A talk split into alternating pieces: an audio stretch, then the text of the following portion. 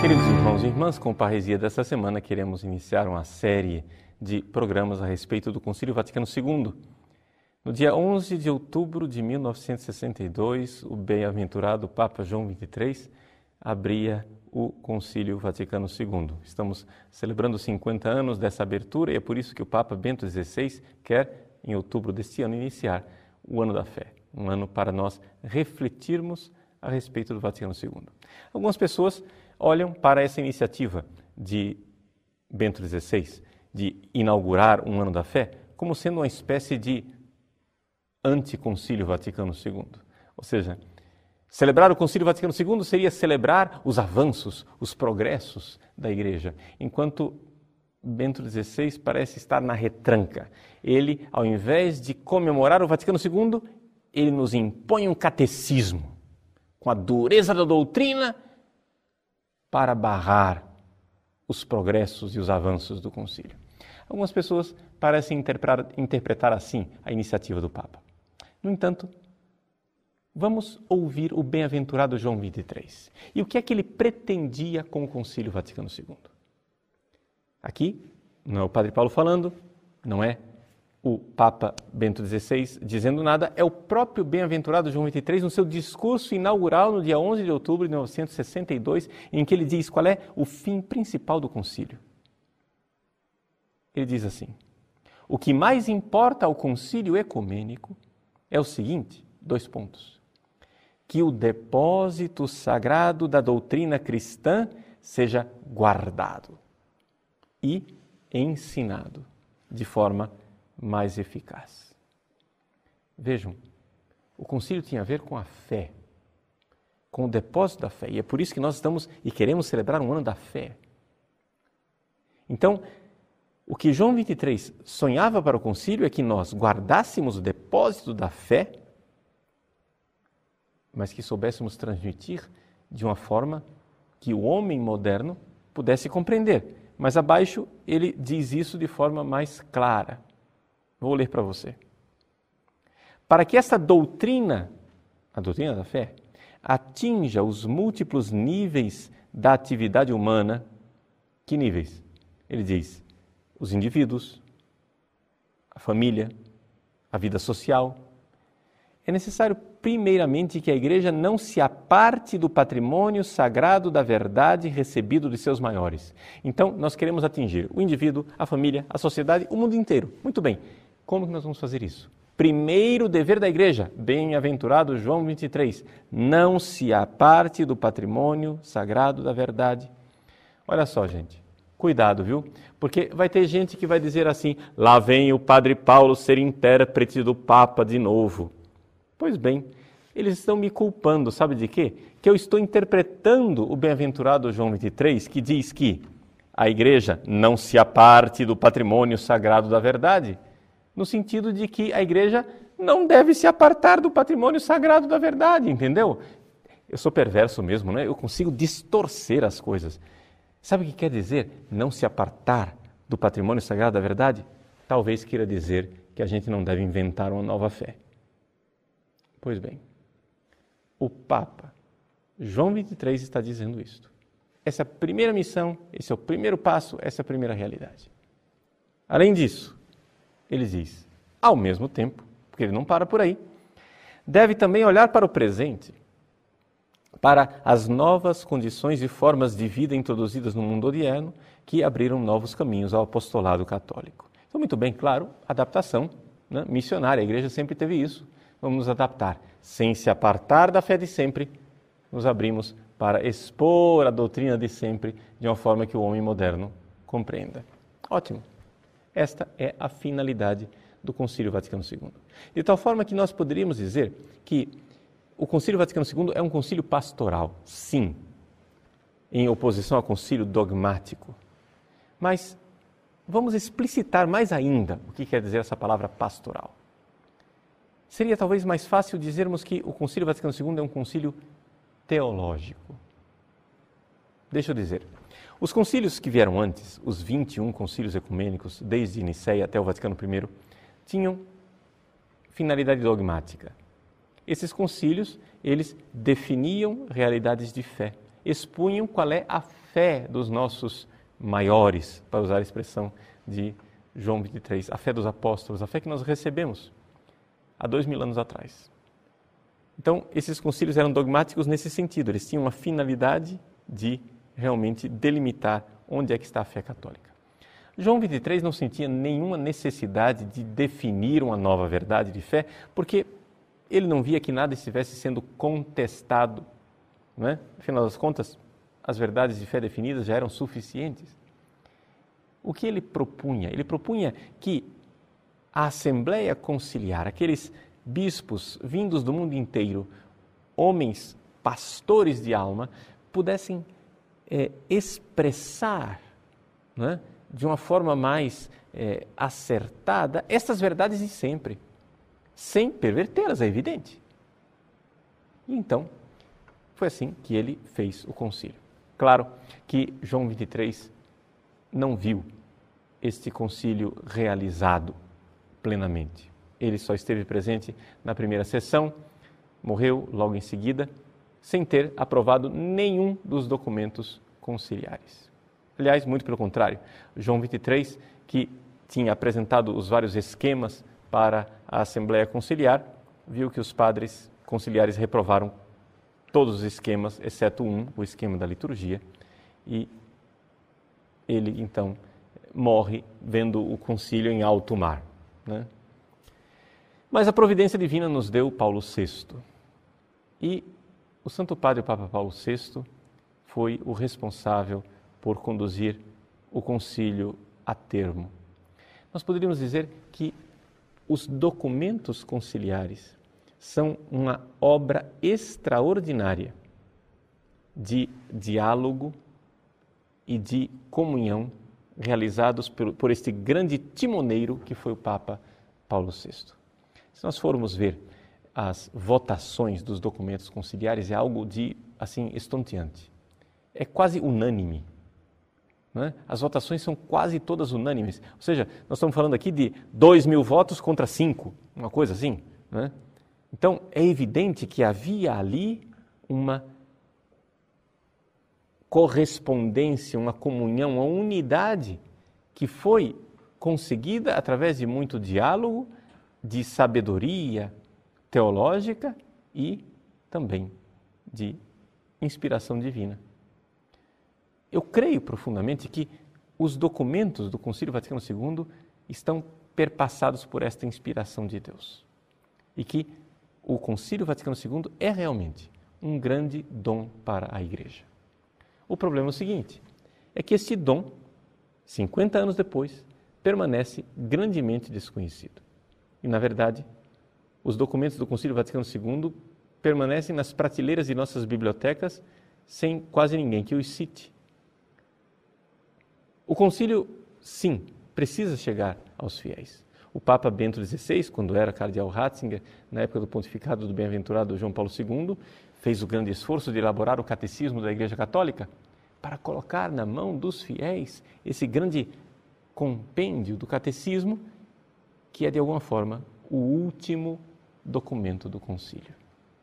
Sim, porque o catecismo da Igreja Católica consegue sistematizar aquilo que o concílio coloca nos seus vários documentos. Se você pegar o volume do catecismo da Igreja Católica e espremer, na verdade, você vai ver que ali está, em suma, o que pretendia João 23: expor para o homem moderno a fé de sempre e faz isso citando largamente o Concílio Vaticano II.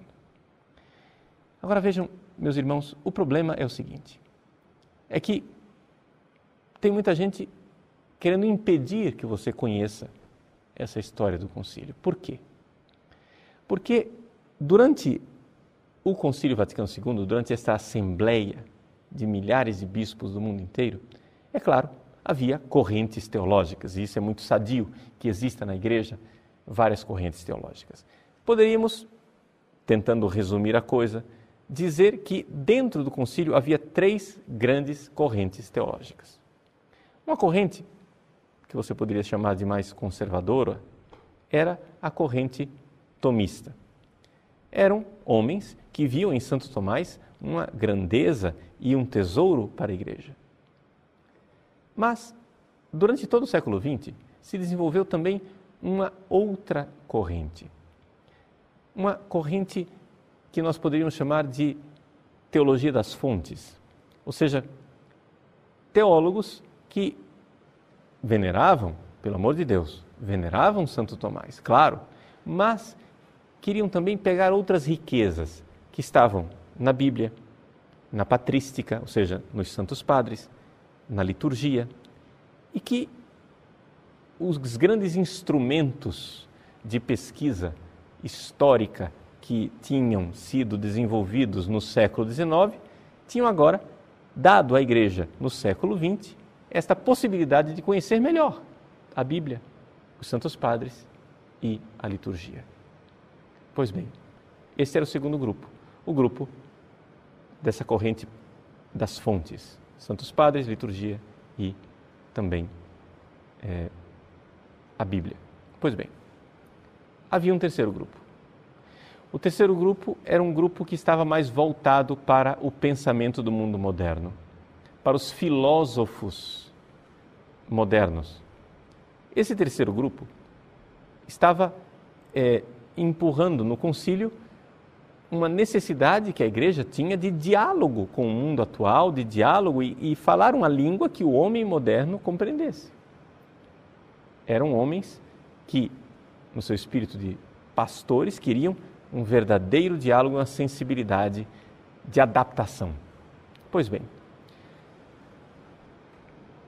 nos quatro anos, nas quatro sessões do Concílio Vaticano II, esses homens debateram na Assembleia Conciliar e chegaram a textos concretos que expressam bem a unidade, a catolicidade dessas três linhas.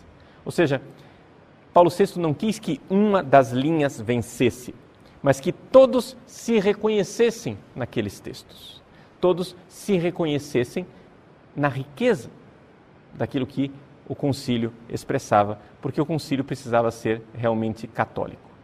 Eu vou dar um exemplo para você.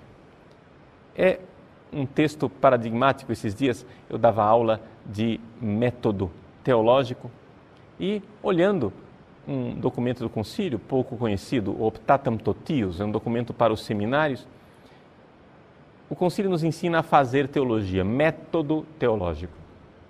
No número 16 do Optatum Totius, ele diz o seguinte: vou ler só um parágrafo para você, para que você veja aqui as três escolas presentes. Ele diz: a teologia dogmática ordene-se de tal forma que os temas bíblicos se proponham em primeiro lugar Olha aí a primeira escola, das, a, a escola das fontes, a primeira escola que apareceu. Expondo-se aos alunos as contribuições dos padres da Igreja Oriental e Ocidental para a interpretação e a transmissão fiel de cada uma das verdades da revelação. Veja só, teologia das fontes, sempre, é o primeiro grupo. Bem como a história posterior do dogma, tendo em conta a sua relação com a história geral da Igreja. Pois bem, Está aí o primeiro grupo, Teologia das Fontes, o ressourcement, volta às fontes. Depois, diz Optatum Totius 16. Depois, para aclarar, quando for possível, os mistérios da salvação de forma perfeita, aprendam a penetrá-los mais profundamente pela especulação, tendo por guia Santo Tomás e a ver o nexo existente entre eles. Eis aí, não é? Aqui, outra escola, a escola tomista. E, finalmente, o texto conclui dizendo: aprendam a lê-los presentes e operantes nas ações litúrgicas, teologia das fontes, e em toda a vida da igreja. E saibam buscar, à luz da revelação, a solução dos problemas humanos e aplicar as verdades eternas à condição mutável das coisas humanas e anunciá-las de modo conveniente aos homens seus contemporâneos. Eis aí o terceiro grupo, o grupo mais voltado para a sensibilidade da do mundo moderno e da filosofia moderna. Está aí, um texto, contemplou todo mundo, todo mundo ficou contente, todo mundo se reconhece nele, é um texto católico. Está entendendo? Três realidades juntas, harmonicamente, não em contradição, não é simplesmente uma questão de é, diplomacia, não é uma questão de negociação, não é, é distorção, nada disso. É a expressão plena da verdade católica de como é que se faz teologia num pequeno parágrafo. Olha que beleza. Acontece o seguinte: acontece que algumas pessoas pegam pertencentes a este terceiro grupo, o grupo de sensibilidade para o mundo moderno, pegam esta última frasezinha aqui e esquecem o resto, jogando no lixo. É isto que se faz continuamente com o Vaticano II. Um grupo se autoproclamou e se nomeou representante do Vaticano II. Esse grupo de teólogos voltados para a filosofia moderna. E eles vão para frente na sua missão de dizer: nós carregamos o verdadeiro espírito do Vaticano II. E como é que eles conseguem transmitir isso? Através dos meios de comunicação. Por quê?